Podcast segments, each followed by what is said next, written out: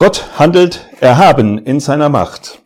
Das sehen wir sehr deutlich in den beiden letzten Kapiteln der Apostelgeschichte und ich möchte gerne aus dem Kapitel 28 jetzt zunächst einige Verse lesen, beginnend mit Vers 1. Und als wir gerettet waren, da erfuhren wir, dass die Insel Melita heiße. Die Eingeborenen aber erzeigten uns eine nicht gewöhnliche Freundlichkeit, denn sie zündeten ein Feuer an und nahmen uns alle zu sich wegen des eingetretenen Regens und wegen der Kälte. Als aber Paulus eine Menge Reiser zusammenraffte und auf das Feuer legte, kam infolge der Hitze eine Schlange heraus und biss sich an seiner Hand fest. Als aber die Eingeborenen das Tier an seiner Hand hängen sahen, sagten sie zueinander, jedenfalls ist dieser Mensch ein Mörder, den Dike, obwohl er aus dem Meer gerettet ist, nicht leben lässt. Er nun schüttelte das Tier in das Feuer ab und erlitt nichts Schlimmes. Sie aber erwarteten, dass er anschwellen oder plötzlich tot hinfallen würde. Als sie aber lange warteten und sahen, dass ihm nichts Ungewöhnliches geschah, änderten sie ihre Meinung und sagten, er sei ein Gott. Vers 11. Nach drei Monaten aber fuhren wir ab in einem alexandrinischen Schiff mit dem Zeichen der Dioskuren, das auf der Insel überwintert hatte. Und als wir in Syrakus gelandet waren, blieben wir drei Tage, von dort fuhren wir herum und kamen nach Regium. Und da sich nach einem Tag ein Südwind erhob, kamen wir am zweiten Tag nach Puteoli wo wir Brüder fanden und gebeten wurden, sieben Tage bei ihnen zu bleiben. Und so kamen wir nach Rom. Und von dort kamen die Brüder, als sie von uns gehört hatten, uns bis API Forum und Dres Taberne entgegen. Und als Paulus sie sah, dankte er Gott und fasste Mut. Als wir aber nach Rom kamen, wurde Paulus erlaubt, mit dem Soldaten, der ihn bewachte, für sich zu bleiben. Erinnern wir uns noch einmal, eine gefährliche Überfahrt, durchaus ein Bild unseres Lebens, aber alle werden gerettet. Alle, die sich an Paulus hielten, die seinem Rat folgten, kamen ans Land. Und wir haben auch daran gedacht, dass alles in der Hand Gottes ist. Auch hier wird das fortgeführt, dieser Gedanke. Wir sehen auch hier wieder eine Fülle von Einzelheiten. Wir haben wieder von einem Schiff gelesen, ein alexandrinisches Schiff mit dem Zeichen der Dioskuren. Wir hatten vorher in Kapitel 27 ein adramitisches Schiff und auch ein weiteres alexandrinisches Schiff, also drei Schiffe. Auch hier ausführliche Beschreibung all dieser Umstände, denen die drei ausgesetzt waren. Was wir auch hier finden in Kapitel 28 in den ersten Versen, nach der Rettung Menschen, die eine nicht gewöhnliche Freundlichkeit zeigen. Denken wir nochmal an Julius. Wie groß ist das, wenn wir das erleben? Menschen, die uns wohlgesonnen sind, die der Herr schenkt, die Gott schickt. Das war sicherlich hier so und das werden die drei mit großer Dankbarkeit angenommen haben, dass die Umstände so waren. Gott kann Umstände auch günstig machen. Sie sind nicht unbedingt ein Indiz dafür, dass wir auf gutem Wege sind.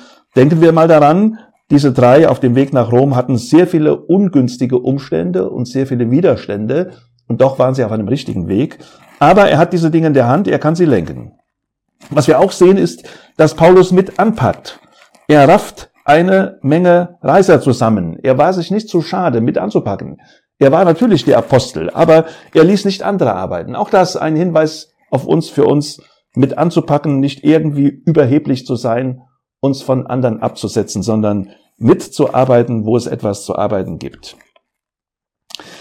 Dann ist sehr interessant zu sehen, wie diese Einzelheiten hier geschildert werden. Bemerkenswert die Begebenheit mit der Schlange, die sich in der Hand von Paulus festbeißt und die er abschüttelt. In vielen geschichtlichen Berichten, in vielen konkret und ausführlich geschilderten Begebenheiten liegt oft, oft auch eine prophetische Botschaft. Das ist auch hier so. Wenn wir von einer Schlange lesen, dann denken wir natürlich an den Teufel, der die alte Schlange genannt wird. Und dass diese Schlange hier ins Feuer abgeschüttelt wird, wie Vers 4 sagt, das erinnert natürlich eine große prophetische Wahrheit, dass der Teufel und seine Engel im Feuersee enden werden. In Matthäus 25 äh, lesen wir das in Vers 41, dass dafür auch das Feuer bereitet ist für den Teufel und seine Engel. Und das wird hier in diesem Geschehen sehr deutlich gezeigt. Eine prophetische Botschaft also in einer konkreten Geschichte. Die Bibel ist voll davon. Und noch etwas weiteres macht diese Begebenheit mit der Schlange bemerkenswert. Das möchte ich auch kurz erwähnen, wie klar und wie richtig das Wort Gottes diese Dinge schildert. Die Schlange, es war ja kalt, als dieser Schiffbruch passierte. Die Schlange kommt, so heißt es hier, infolge der Hitze, Vers 3, aus dem Reisig heraus. Ja, das Wort Gottes schildert die Dinge ganz wahrheitsgetreu und ganz richtig. In einer gewissen Weise liegt dem zugrunde etwas, was wahrscheinlich damals keiner wusste oder kaum einer wusste, nämlich dass Schlangen wechselwarme Tiere sind. Ihre Körpertemperatur in der, entspricht in der Regel der Umgebungstemperatur. Deshalb müssen sie Schlangen sonnen im Sommer. Sie liegen in der Sonne, genau wie andere äh, Amphibien oder auch Reptilien. Sie liegen in der Sonne, sie sonnen sich, weil ihre Körpertemperatur von der Außentemperatur abhängig ist. Das wird hier so nebenbei ganz richtig und ganz wahrheitsgemäß geschildert. Schlangen brauchen eine gewisse Wärme, um sich zu bewegen. Im Winter fallen sie in Kältestarre und können sich nicht bewegen. Wie interessant, dass das Wort Gottes solche Details genau richtig erwähnt. Das ist durchaus nicht unbedeutend oder durchaus nicht äh, normal, dass die Schrift das tut. Das zeigt ganz einfach, dass der Schreiber der große Gott selbst ist, der die Dinge kennt. Ich möchte gerne mal ein Beispiel zeigen, wie man in der Antike äh, über Tiere dachte, was man wusste, wie wenig man wusste. Ich habe hier ein bekanntes Werk von dem Philosophen und Staatsmann Seneca, ein Geschenkband von der Kürze des Lebens, bekommt man oft heute geschenkt bei Jubiläen. Äh, ein sehr bemerkenswertes Bändchen, was Ratschläge anbelangt, das Leben sinnvoll zu führen, aber doch auch bemerkenswert, wie weit dieser Zeitgenosse von Paulus, Seneca lebte bis 65 nach Christus, wie weit dieser Zeitgenosse des Paulus von dem äh, von diesem biblischen Text, den wir gelesen haben, weg ist vom Wissen, das in diesem biblischen Text steckt. Seneca schreibt, Seneca schreibt hier auch über die Tiere im, äh, auf der ersten Seite und er zitiert Aristoteles mit den Worten, die Natur habe es mit den Tieren so gut gemeint, dass sie ihnen fünf, ja zehn Jahrhunderte Lebenszeit vergönne, während dem Menschen, der, so für, der für so viel und der für so vieles und für so Großes geboren sei, ein so viel früheres Ende beschieden sei. Das heißt, er zitiert Aristoteles, der sagt, ja, Tiere werden doch 500 oder gar 1000 Jahre alt. Und der Mensch lebt so kurz. Der Mensch, der so viele Fähigkeiten hat, der so Großes tun könnte. Man merkt hier, wie wenig diese Menschen damals über Tiere wussten. Man könnte sagen, sie wussten nahezu nichts. Tiere, die 500 Jahre alt werden, also Säugetiere zum Beispiel, die sind ja hier gemeint, oder gar 1000, die gibt es nicht. Ja, aber wie souverän spricht das Wort Gottes hier zum Beispiel über diese Schlange, über die Tatsache, dass sie infolge der Hitze herauskommt. Ich denke, das zeigt einfach, dass wir hier das Wort Gottes vor uns haben, der klar und deutlich und auch immer richtig, richtig spricht, wenn er diese Dinge nennt. Das Wort Gottes ist erhaben, es ist den zeitgenössischen Texten der damaligen Zeit deutlich überlegen. Es wird dann hier geschildert in dieser Begebenheit, wie die damalige Welt beschaffen war.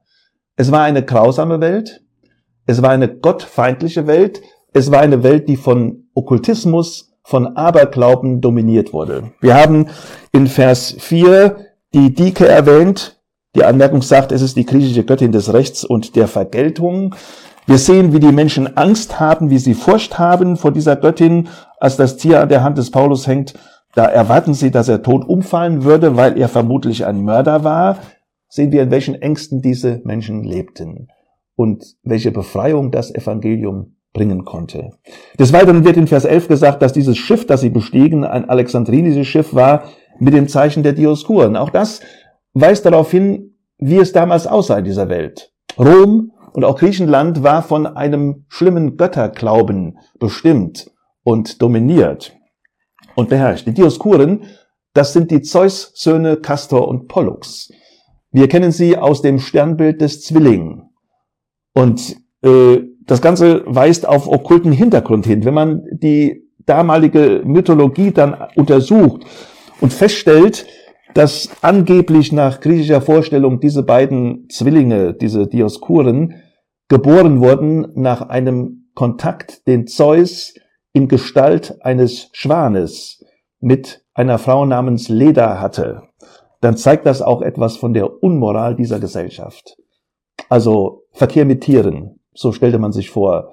Das schien normal zu sein. Wir kennen aus anderen, anderen Berichten der damaligen Zeit, dass auch die Philosophen merkwürdige Vorstellungen hatten. Wir wissen aus der Geschichte, dass unter den griechischen Philosophen die Päderastie, die Knabenliebe als höchste Form der Liebe äh, galt. In 1. Korinther 6 wird von Knabenschändern gesprochen. Da zeigt das Wort Gottes, was davon zu halten ist. Das alles wird hier angedeutet. Es wird gezeigt, in welcher Welt diese Menschen lebten, in welcher Welt die Gläubigen sich bewähren mussten und in welcher Welt sie ein Zeugnis sein durften. Wir leben in einer ähnlichen Welt, das müssen wir sagen, aber so wie diese drei damals bestanden, wie sie in der Lage waren, auch mit diesen Gefahren umzugehen, so, so, so sind wir es auch. Wir sehen keine Hysterie bei ihnen, keine übermäßige Angst vor all dem. Sie wussten, sie standen auf der Seite des Stärkeren.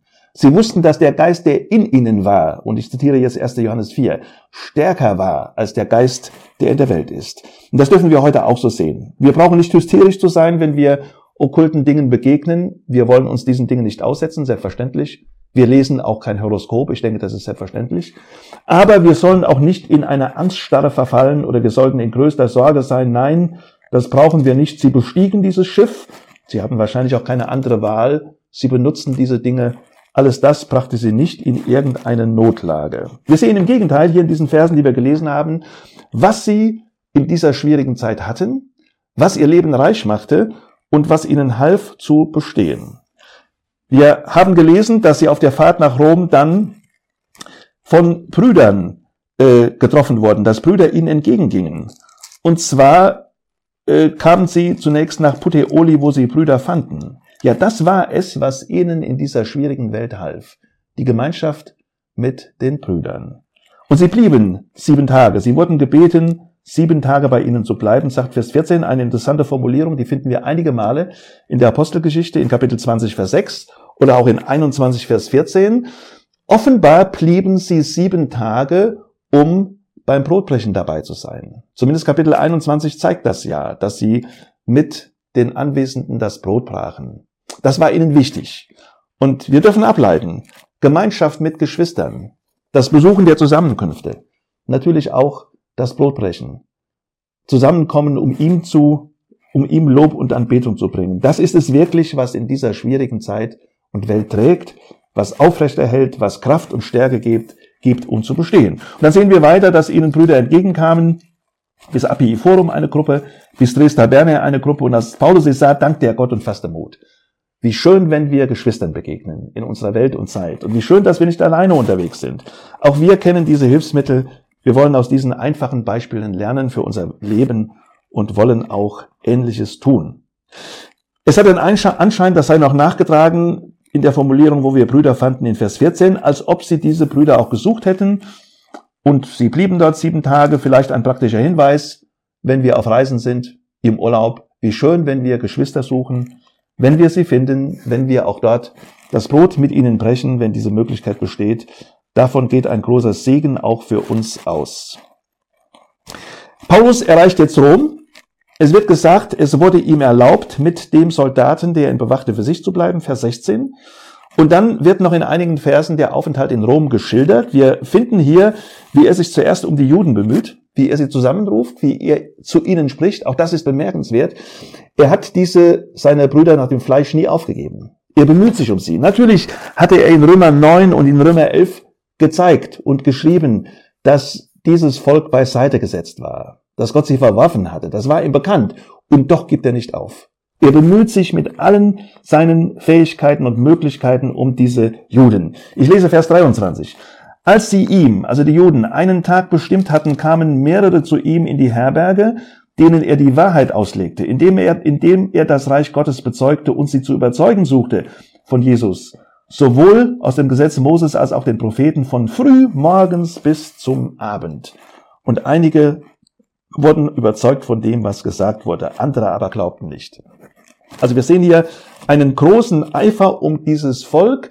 Auch wenn dieses Volk als Ganzes verworfen war, kümmert und bemüht er sich um Einzelne und versucht sie auf den Weg des Lebens zu führen. Auch das sollten wir als Beispiel nehmen. Wir kennen den Verfall der Christenheit. Wir wissen, wie das Wort Gottes diese Entwicklungen in der Christenheit schildert. Aber wir wollen immer wieder neuen Mut haben, immer wieder Energie aufwenden, doch Einzelne zu erreichen, ihnen nachzugehen, ihnen die Wahrheit der Schrift vorzustellen, die ganze Wahrheit der Schrift auch über das Zusammenkommen, nicht aufzugeben und auch natürlich das Evangelium an Ungläubige zu verkündigen, auch wenn es uns manchmal scheint, als ob das kaum noch jemanden erreicht. Lasst uns von diesem Mut, von dieser Energie, die Paulus hatte, der einen ganzen Tag hier verwendete für diese Botschaft, lasst uns davon lernen und auch ähnlich handeln und nicht aufgeben. Noch eine bemerkenswerte Tatsache. Paulus kommt als Gefangener nach Rom. Wir hatten das gelesen, es wurde ihm erlaubt. Er wurde bewacht. Er spricht selbst zu den Juden davon, dass er mit Ketten umgeben ist. Denn wegen der Hoffnung Israels bin ich mit dieser Kette umgeben. Im Philipperbrief zeigt er das. Das zeigt, äh, schreibt er das. Das zeigt, er hatte offenbar eine Kette an den Füßen. Er war angekettet an einen Soldaten, der natürlich wechselte. Er war immer angekettet. Für uns unvorstellbar, angekettet zu sein, egal was man macht. Aber diese Ketten boten ihm die Möglichkeit, diese Menschen anzusprechen, sie zu erreichen. Und das hatte eine enorme Wirkung. Im Philipperbrief finden wir das später, dass er davon spricht, dass viele im Prätorium erreicht wurden. Prätorium, das ist diese Wache oder dieser, dieses Lager, in dem die Wachen waren. Er spricht es aus, ich will aber, Philippa 1, Vers 12, dass ihr wisst, Brüder, dass meine Umstände mehr zur Förderung des Evangeliums geraten sind, so dass meine Fesseln in Christus offenbar geworden sind in dem ganzen Prätorium und allen anderen und dass die meisten der Brüder, indem sie dem Herrn vertrauen, im Herrn Vertrauen gewonnen haben, durch meine Fesseln viel mehr sich erkühnen, das Wort Gottes zu reden ohne Furcht. Das heißt, diese widrigen Umstände benutzte Gott, um ein großes Werk zu tun. Und jetzt erinnern wir uns nochmal. Paulus hatte den Wunsch, nach Rom zu gehen. In Römer 1 und Vers, Römer 1 und Römer 15 spricht er davon. Es war sicherlich sein Wunsch, das wird deutlich, als freier Mann dorthin zu gehen. Er wollte weiter nach Spanien reisen. Gott erfüllt ihm diesen Wunsch aber völlig anders, als er gedacht hat. Paulus kommt nach Rom, aber als Gefangener. Und diese besonderen Umstände, das zeigt sich hier, die geben dem großen Gott die Möglichkeit, eine Zielgruppe zu erreichen, die Paulus wahrscheinlich sonst nie erreicht hätte. Nämlich diese Soldaten, die zum Prätorium gehörten, die ihm in der Nähe von Nero waren. Und so lesen wir auch am Ende des Philipperbriefes dann schon Grüße von Heiligen aus, des, aus dem Haus des Kaisers. 4 Vers 22. Wie können wir nur staunen? Und vielleicht ist das auch unsere Situation, dass wir Wünsche haben, Lebensziele, dass wir uns bestimmte Dinge großartig vorstellen. Es mögen Wünsche sein, die in Übereinstimmung sind mit Gottes Wort. Das waren auch die Wünsche des Paulus, nach Rom zu kommen. Aber sind wir auch dankbar, sind wir auch froh, wenn diese Wünsche anders in Erfüllung gehen, als wir uns das vorgestellt haben? Hier war es so. Paulus kam als Gefangener nach Rom und erlebte trotz all dem die Gnade und die Führung Gottes und den Segen, der aus all dem hervorging. Denken wir auch daran, dass er in dieser Gefangenschaft in Rom eine ganze Reihe von Briefen geschrieben hat. Den Philemonbrief, den Brief an Philemon, den Epheserbrief, den Philipperbrief, den Kolosserbrief.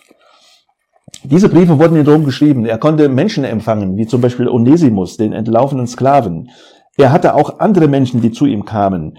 Welch ein Segen ging aus dieser Gefangenschaft des Paulus hervor. Lasst auch uns einen anderen Blick haben für widrige Umstände in unserem Leben, für Dinge, die uns manchmal nicht gefallen, wo wir sagen, das hätte ich aber doch gerne anders gehabt. Lass es uns sehen mit den Augen Gottes, wenn es geht. Lass es uns sehen, wenn wir diese Verse hier vor Augen haben, mit dem Fokus, den, den das Wort Gottes auf unsere Umstände wirft und legt. Und dann vielleicht auch Verständnis erlangen für das, was der große Gott tut. Die Apostelgeschichte endet sehr besonders.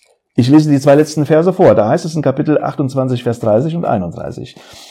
Er aber blieb zwei ganze Jahre in seinem eigenen gemieteten Haus und nahm alle auf, die zu ihm kamen und predigte das Wort, das Reich Gottes und lehrte mit aller Freimütigkeit ungehindert die Dinge, die den Herrn Jesus Christus betreffen. Und damit endet dieses Buch. Ein merkwürdiger Schluss. Man könnte denken, das ist doch kein richtiger Schluss. Zumal wir wissen, dass Paulus offenbar nach diesen zwei Jahren nochmal freigelassen wurde. Er deutet das auch in einigen seiner Schriften und Briefe an. Wir wissen auch, dass er danach noch einige Reisen gemacht hat. Ein Besuch in Ephesus, 1 Timotheus 1, Vers 3. Ein Besuch auf Kreta, in Troas, in Milet. Es wird eine zweite Gefangenschaft gegeben haben, wie der zweite Timotheusbrief berichtet.